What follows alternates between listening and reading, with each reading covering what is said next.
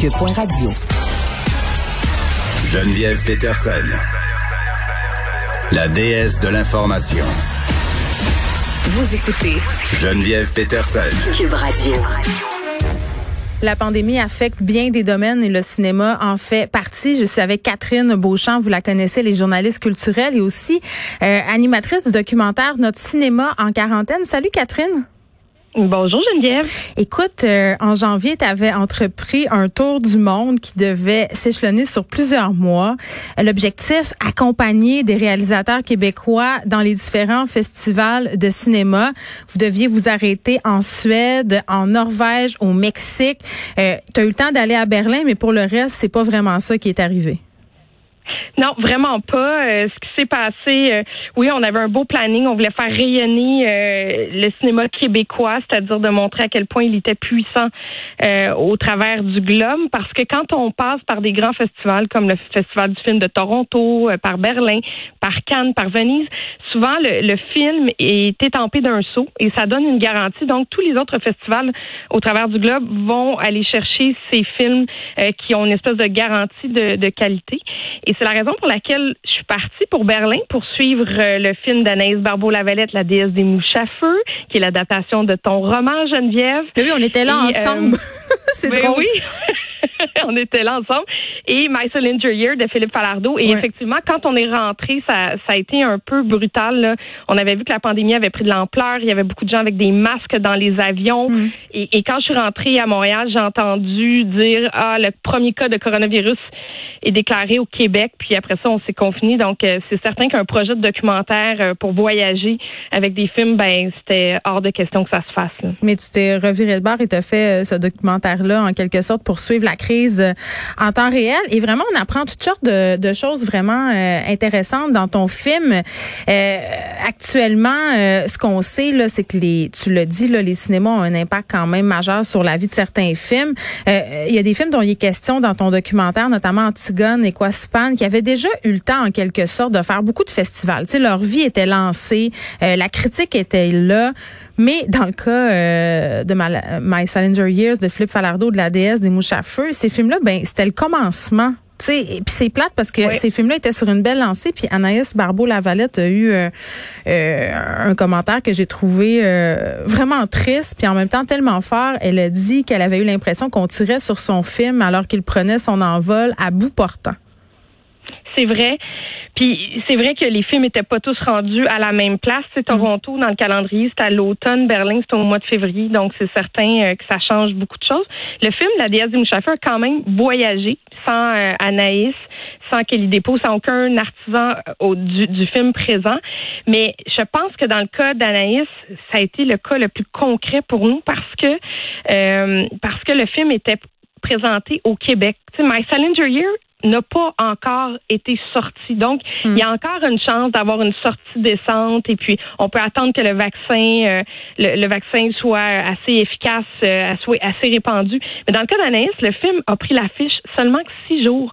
On a décidé de le retirer des salles avec son accord, mais il y a des sous en promotion qui ont été brûlés. Donc, on retrouvera peut-être pas de campagne télé, on va peut-être pas retrouver euh, de relations de presse qui vont entourer le film. Donc, est-ce que le film va être capable de reprendre l'envol qu'il avait au départ? Ça, je suis je sais pas. Ben moi, je suis pas certaine. Moi, j'ai, écoute, puis je, je, suis en conflit d'intérêt manifeste, là, mais euh, pas seulement la déesse des mouches à feu, mais les autres films qui sont sortis pendant ce temps-là, ils vont avoir, selon moi, de la misère à retrouver leur momentum. Je sais pas si on peut recréer ce qui s'est passé au moment euh, de la sortie de la déesse. Puis d'ailleurs, euh, quand on a pris la décision de retirer le film des écrans pour lui le remettre plus tard, beaucoup de gens nous ont posé la question, mais pourquoi vous ne le lancez pas sur les plateformes de streaming? Puis là, récemment, c'est drôle parce qu'il y a des réalisateurs qui sont sortis pour dire que ça avait aucun sens de mhm. sortir des films sur des plateformes de streaming. Il y a Denis Villeneuve euh, qui a accordé une entrevue à Variety, une entrevue vitriolique là, concernant la sortie euh, de Dune sur HBO Max. Euh, puis les gens comprennent pas ça. Les gens ne comprennent pas pourquoi c'est important de sortir les films au cinéma. Ben, parce que ça a été créé avec un langage cinématographique. Hmm. Dans le, le, documentaire, on voit très bien qu'il y a des cas comme par exemple euh, Patrice La Liberté avec Jusqu'au déclin, hmm. qui lui a voyagé via Netflix, mais le film a été construit pour être présenté sur Netflix. On a travaillé l'intro pour qu'à 120 secondes, on soit intéressé encore à regarder le film. Quand on fait un film pour un, un, écran de salle de cinéma, on travaille avec un langage cinématographique des codes. Le son est travaillé pour être écouté dans une salle. Euh, tout est fait. Puis, dans le cas de la DS, il y a énormément de gros plans qui prennent toute leur puissance dans une salle de cinéma. Et moi, j'ai deux points de vue là-dessus, puis je suis tellement mitigée sur le cinéma parce que les plateformes, ça, ça a apporté une certaine accessibilité mhm. en région, à la culture, à des gens qui pouvaient pas voir le film. Dans le cas de la DS, je pense que c'était comme 300 écrans à travers le Québec. On a moins de problèmes. Dans un cas comme Nadia Butterfly, il y a eu peut-être 7, 8, 9, 10 cinémas qui ont présenté euh, le film au Québec. Et euh, et il y a des gens qui peuvent pas voir ce cinéma-là. Donc, des fois, j'y crois, moi, beaucoup aux plateformes, surtout dans des sorties hybrides. Mais dans un film comme Dune de Denis Villeneuve ou dans, dans le cas de la DS, mm. je trouve que c'est dommage de sortir ces films-là sur des plateformes. Je trouve que c'est gâcher le travail qui a été fait pour euh, travailler cette espèce de, de langage cinématographique qui, qui et, et, et Annès n'était pas content. Elle disait deuxième, troisième fenêtre, le web, pas de problème, des vidéos sur demande, mais j'aimerais ça que la première fois où les gens vont voir mon film, ce soit en salle. Je le comprends euh, tellement, Catherine Beauchamp, d'un point de vue artistique, c'est clair que c'est important, mais d'un autre côté, tu faisais référence à Jusqu'au déclin, ce film-là qui a été vu par 21 millions de personnes, je pense, euh, dans mon souvenir, là, euh, qui est sorti sur Netflix, comparativement à un film vu par 8000 personnes en salle au Québec. C'est tentant pour les créateurs de l'industrie de, de regarder du côté des plateformes de streaming on peut pas leur en vouloir. On peut pas leur en vouloir. Puis euh, j'avais eu cette discussion-là avec Myriam Verrou, tu sais, quand elle, m'expliquait. Qui a fait quoi, euh, Écoute, on, t'offre, qui a fait quoi, mm. euh, on t'offre de que ton film soit vu devant à peu près 20 millions de cinéphiles 8000 personnes ici au Québec en salle. Qu'est-ce que tu choisis? C'est sûr que c'est tentant.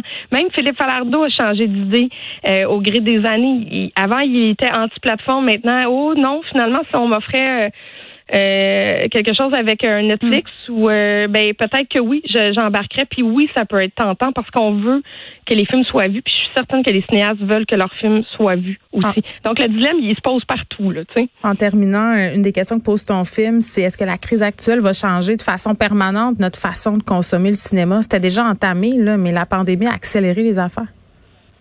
Oui, ben moi je pense que les gens vont être contents de retourner au cinéma, ça je le sens qu'il y a des gens à qui ça manque.